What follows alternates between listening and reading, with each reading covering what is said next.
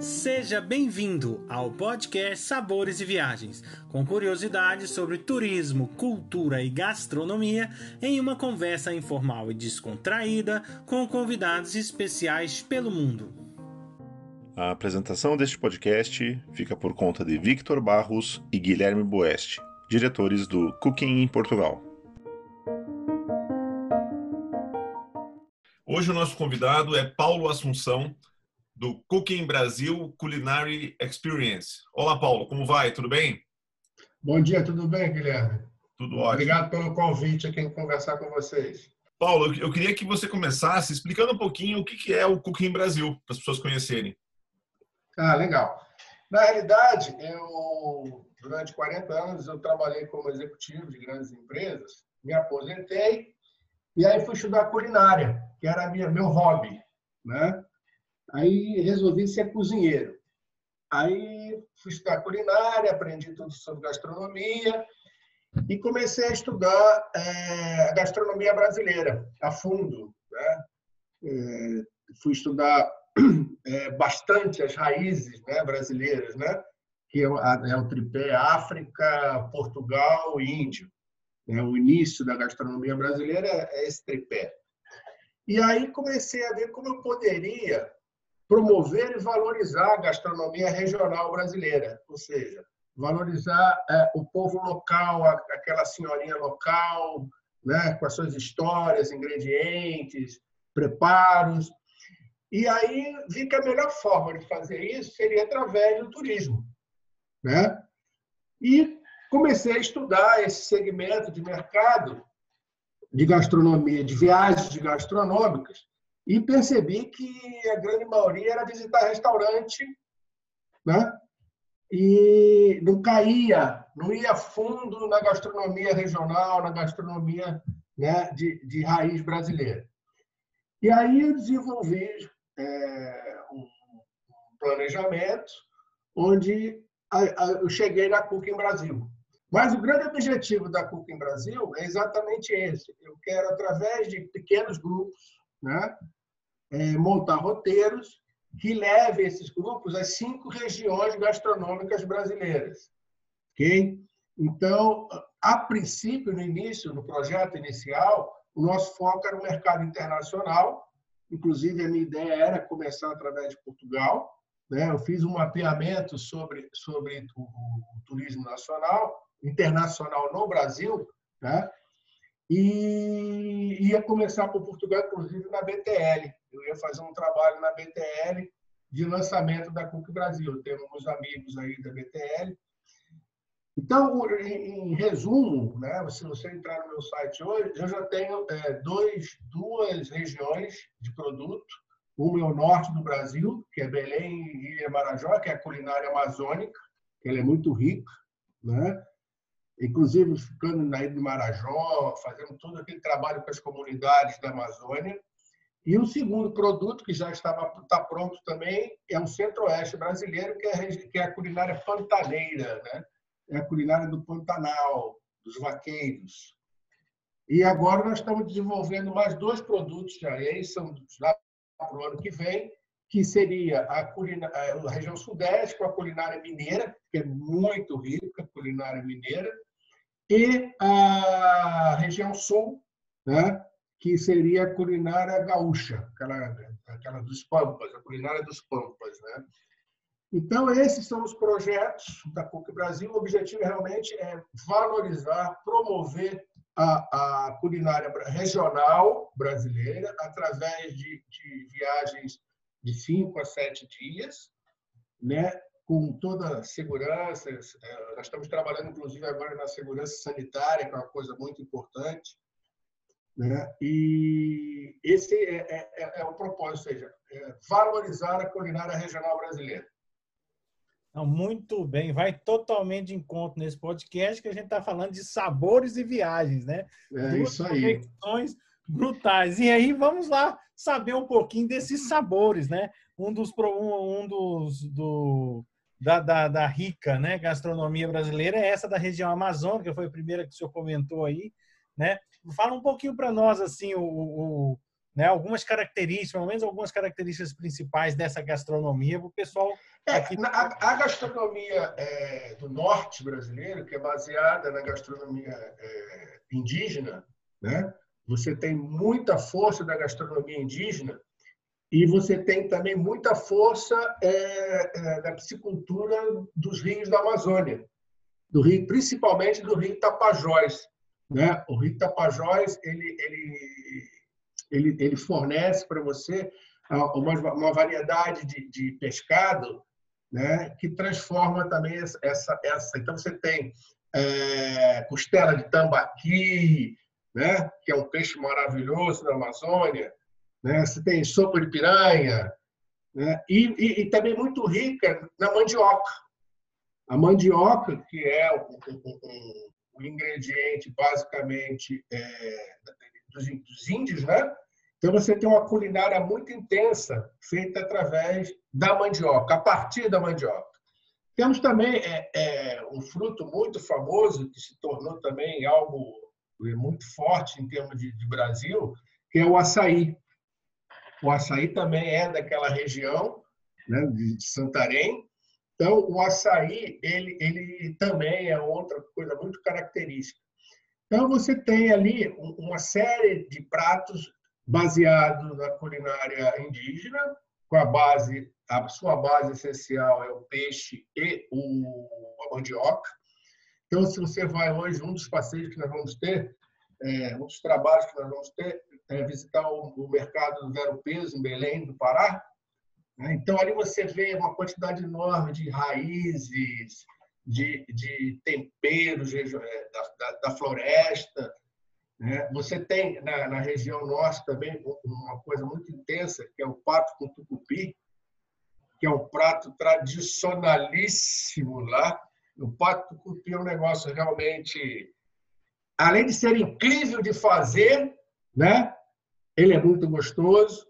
Então, então o objetivo é exatamente isso, explorar essa, essa diversidade da Amazônia, envolvendo raízes, envolvendo plantas comestíveis, envolvendo os peixes, que são peixes diferenciados, com sabores realmente incríveis. A gastronomia é, de Minas Gerais, né, representando o Sudeste, eu queria que você falasse um pouco dessa gastronomia que talvez, dentre as que existem no Brasil, é que teve, né, há uns anos atrás, muito força, né, e, e boa parte do Brasil conhece. É, o Minas Gerais é, é, um estado bastante interessante. Inclusive, Belo Horizonte agora recebeu o título de cidade gastronômica criativa, recentemente, no ano passado. Né? E, e você tem uma coisa interessante: você tem em Minas Gerais é, aquela a receita da vovó é muito valorizada em Minas Gerais. Né? Vamos dizer assim, a gastronomia mineira está baseada na receita da vovó. Né? Então, é, desde os doces, que são maravilhosos, você hoje tem a área de queijos, né? queijo da canastra, Serra da Canastra, que são queijos, inclusive, que foram premiados nesse, é, ano passado na França. Né? Você tem a, a área de café, fazendas de café, coisas assim fantásticas. Inclusive, é, muitos cafés é, hoje, na área de café gourmet, vêm das fazendas, os cafés vêm das fazendas mineiras. O próprio Nespresso tem várias fazendas na região de São, na região de São Lourenço. Né? Você tem a cachaça. Não, a cachaça é algo tradicionalíssimo de Minas. Inclusive, nós estamos desenvolvendo uma coisa que nós chamamos da Rota da Cachaça. Ou seja, nós vamos percorrer vários alambiques e alambiques tradicionais. Né? Você tem cachaças que parecem uísque em Minas Gerais. Né? Não tem nada a dever a um bom uísque. Então, você tem a Rota Cachaça. Tem... Ah, tem uma coisa que está crescendo muito em Minas, que é azeitona produção, o Brasil, ele está, inclusive eu visitei na região de São Lourenço ali, eu visitei duas fazendas de, de oliva, né? E já estamos produzindo um azeite, uma produção muito pequena ainda, mas um azeite de muito boa qualidade. Então, nós também estamos tentando fazer um roteiro de visita, além daquela região cafeeira, também nessas fazendas de, de, de oliva, com degustação de azeites. Nós estamos fazendo um azeite gourmet que daqui a uns anos vai estar fantástico. Né? Então, além de Minas, dessa parte gastronômica, você pode agregar muito também a parte cultural, que tem uma influência muito grande. Então, você pega aquela região de Tiradentes, Mariana, Ouro Preto, né? você tem uma história cultural, uma história é, do Brasil ali muito forte, né? Que era do tempo do Império, e associando com isso a gastronomia. Minas Gerais tem muitos festivais gastronômicos, tem, tem uma quantidade gigantesca de, de festivais gastronômicos. Né? Então, é, é, é, é uma região, é um estado onde você pode fazer muitos roteiros é, genéricos ou muitos roteiros específicos. Né? É, é onde nós estamos, inclusive, apostando muito no sucesso dos nossos programas, é no estado de Minas Gerais. Tanto que eu estou fazendo um trabalho agora, junto com a Secretaria é, de Turismo do Estado, eles têm um, um livro, né? eles têm um livro chamado O Mapa Gastronômico de Minas Gerais. Eu estou me aprofundando nesse estudo para realmente desenvolver produtos é, é, bem específicos, não tradicionais, né? para produtos, realmente, como falei, de raiz.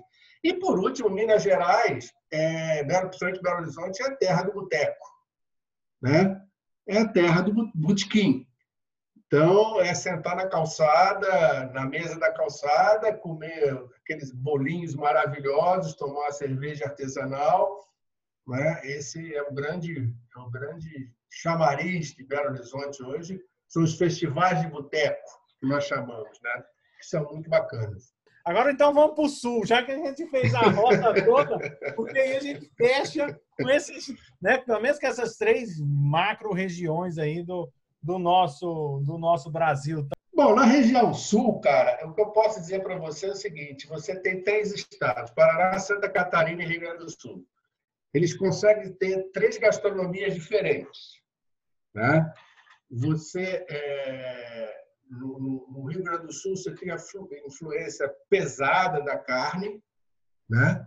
O churrasco é, é o tradicional no Rio Grande do Sul, mas estamos também é, encontrando algumas coisas interessantes, por exemplo, uma região de cultivo de cogumelos. Tem uma região, tem um chefe de cozinha que está fazendo um trabalho muito bacana na área de, de cogumelos, de gastronomia de cogumelos um trabalho muito interessante, inclusive. Né? Nesse roteiro que nós vamos desenhar, vai ter esse trabalho com esse chefe. Então, a gente vai no, na floresta, no campo, retira os cogumelos, depois ele explica como utilizar, qual utilizar, em que, em que, em que gastronomia utilizar os tipos de cogumelo, um troço muito bacana. E você tem o tradicional é, churrasco de chão, né? onde você coloca lá a costela, que é, que é o tradicional. A gente está acostumado com picanha, maminha, alcatra, né? mas a, a, o churrasco gaúcho é baseado na costela. Né? Então, você tem é, é, o, o arroz tropeiro, né? não vamos esquecer do arroz de tropeiro, né? porque você tem influência dos pampas né? gaúchos. Então, o, o, o arroz de tropeiro também é fantástico. Você tem em Minas Gerais também, mas o arroz de tropeiro do Sul é melhor do que o arroz de tropeiro de Minas Gerais. Né? Porque o do Sul ele é feito na panela velha. Então, é melhor. Aí você vai para Santa Catarina, onde você tem ali é, peixe, pescado, marisco, basicamente. Né? Aquela orla catarinense é rica nisso. Inclusive, você tem o Festival da Tainha, em determinada época do ano, né? onde você tem uma gastronomia é, da tainha muito forte. Você tem fazendas de ostra. Né? A maior produção de ostras, de ostras do Brasil é feita em Santa Catarina, em fazendas no mar. Né? Então, você tem uma culinária de ostra, uma, você consegue fazer lá uma ostra gratinada, fresca, assim, maravilhosa. Né? você tem camarão, você tem. Então, ali é uma culinária mais é, frutos do mar, peixes e frutos do mar. Né? Principalmente a visita nessas fazendas de, de, de ostra é muito interessante, ver como eles cultivam a ostra nessas fazendas. Né? Depois você vai para o Paraná, barriado tradicional, barriado, né? que muito poucas pessoas sabem fazer. Gozado, o barriado ele não é um, um, um, um prato muito divulgado no Brasil. Ele está realmente restrito ao sul. Você não vê muito ele ser divulgado no, São Paulo, não tem muito isso, né? Mas é bastante é, é um prato tradicional, né? Agora você precisa ir para o interior para poder conhecer a gastronomia do Paraná, né? Curitiba não é não é um, um, um bom centro para isso, né? Inclusive, Curitiba tem uma influência de gastronomia italiana muito forte. Né? Você vê várias cantinas, né? E o galeto dele é maravilhoso, com aquela polenta frita, com radite, né? Mas é algo mais na linha mais italiana, né? Com aquela massa italiana. Agora, você vai para o interior, não. Aí você vai encontrar um barriado, você vai encontrar uma série de gastronomia mais tradicionais, né? Puxando aí para a terra. Você sente em algumas regiões do Brasil é, a influência forte de outros povos que já andaram em certas regiões, por exemplo, europeus ou de diferentes origens? O Brasil hoje ele tem regiões específicas. Você vai para o sul de São Paulo, você tem uma influência da gastronomia japonesa muito forte, tanto que a, a, a comunidade, maior comunidade japonesa fora do Japão é em São Paulo, né? Então você tem uma, uma, uma culinária japonesa forte. Você, tem, você vai para o sul, tem uma culinária alemã, principalmente em Santa Catarina, uma influência da culinária alemã muito forte. Que, com, com, com é, a abolição dos escravos, né, as fazendas perderam a mão de obra.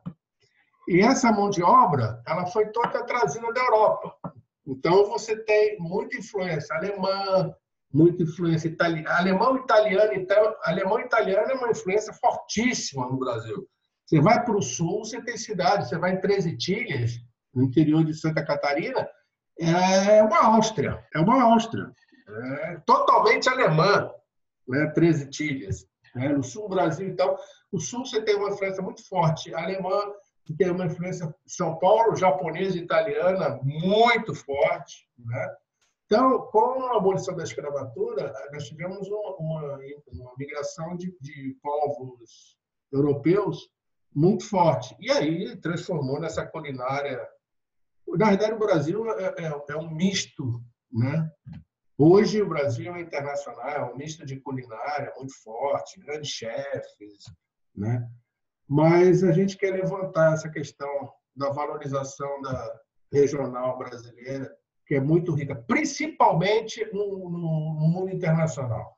As pessoas não têm ideia, fora do Brasil, o que, que é a gastronomia realmente brasileira. Então, a nossa ideia, humildemente, é começar a divulgar isso e promover. Pronto, nós temos aí muitas outras regiões, né? Então, a ideia é futuramente expandir para pegar mais, né? Mais o, a cultura gastronômica de outras regiões. Eu, eu não, é que, um é prejuízo, porque o meu estado de Goiás não está aí muito bem representado. Não, nós, nós, vamos, nós vamos chegar no piqui goiano. Nós vamos chegar no arroz de piqui, no, no, no peixe de telha, no pintado. Né? É, é, Goiás tem uma gastronomia muito, muito, muito rica. Né? Então, você tem, por exemplo, é, o Rio de Janeiro com a feijoada. Né? Você tem, você tem coisas ainda a ser explorada. A gente nem começou. Eu não falei nem no Nordeste ainda. Eu não falei nem na Bahia, nem do Recife, no Ceará, no Pernambuco, né? entendeu? Então, é, é, existe é, uma, uma coisa muito interessante. Tem um livro, inclusive eu publiquei no meu Instagram, que, é, que eu baseei o meu trabalho. Ele foi baseado num livro chamado é do Câmara Cascudo. Câmara Cascudo, ele, é, ele foi um grande estudioso da, da, da culinária brasileira. O Câmara Cascudo, ele é um livro que estudou profundamente as origens da gastronomia brasileira, mas de uma maneira muito forte. Né? História da alimentação do Brasil, de Câmara Cascudo. Quem quiser se aprofundar realmente na culinária, gastronomia brasileira, essa é a Bíblia né, teórica do Brasil. Isso foi escrito em 1930, não sei das quantas. Né? Ele é de Belém, inclusive, da família Cascudo de Belém, que tem restaurantes lá, que tem chefes né, da, da, família. Então, é, é, é, é muito rico. Você, esse, você pode desenvolver zilhões de produtos no Brasil voltados para a gastronomia regional. As pessoas não têm ideia né, da dimensão que é o Brasil. E muitas das vezes, né, grandes centros, igual né, São Paulo, né, é, é, o próprio Rio de Janeiro, né? Tem alguns pratos, a pessoa acha né, que está comendo um prato originalmente do norte do país, mas quando vai lá no norte do país, vê que não tem nada assim. Tem umas diferenças. A gente vê isso muito por cá, né? Igual, por exemplo, claro, mas aí com essa, o distanciamento e até o próprio paladar cultural, né? Muda um pouco no, no, no, ao redor do mundo, porque as pessoas tentam se adaptar um pouquinho àquele país, àquela região. Mas o que é engraçado é que talvez o que é interessante é que até no, no, Brasil a gente sente umas diferenças, né? Você vai falar. Tem, por exemplo, te dar um exemplo. Pato tal, e não é nada a ver com. Vou te dar um exemplo da muqueca de peixe, que é feita na panela de barro. A muqueca de peixe feita na panela de barro na Bahia é completamente diferente da muqueca de barro de peixe que é feita no Espírito Santo, que é onde tem. Então, são dois, dois, dois estados que tradicionalmente. Aí você vai para o Nordeste, você vai para Recife, a muqueca que faz em Recife, já não tem, que está no Nordeste, já não tem o mesmo sabor que a muqueca da Bahia. Então, então é, é, tem muitas, muitas adaptações. Né? O que eu te falei, o arroz tropeiro de Minas, a base é igual ao arroz tropeiro do Sul, mas o sabor é diferente. Né? Então, então tem, é, tem umas coisas de louco, realmente, em relação a, a, a cozinha brasileira. É um negócio assim bem diferente. Para você, qual que é a melhor gastronomia do Brasil? É aquela que você gosta. é que nem quando me perguntaram, uma vez eu fui fazer um curso de vinho, aí, né, aquelas técnicas, cheira, tal, não sei o quê. Aliás, eu fiz uma viagem pela região do Porto, da região da, do Douro, visitei várias vinícolas na região do Douro, né?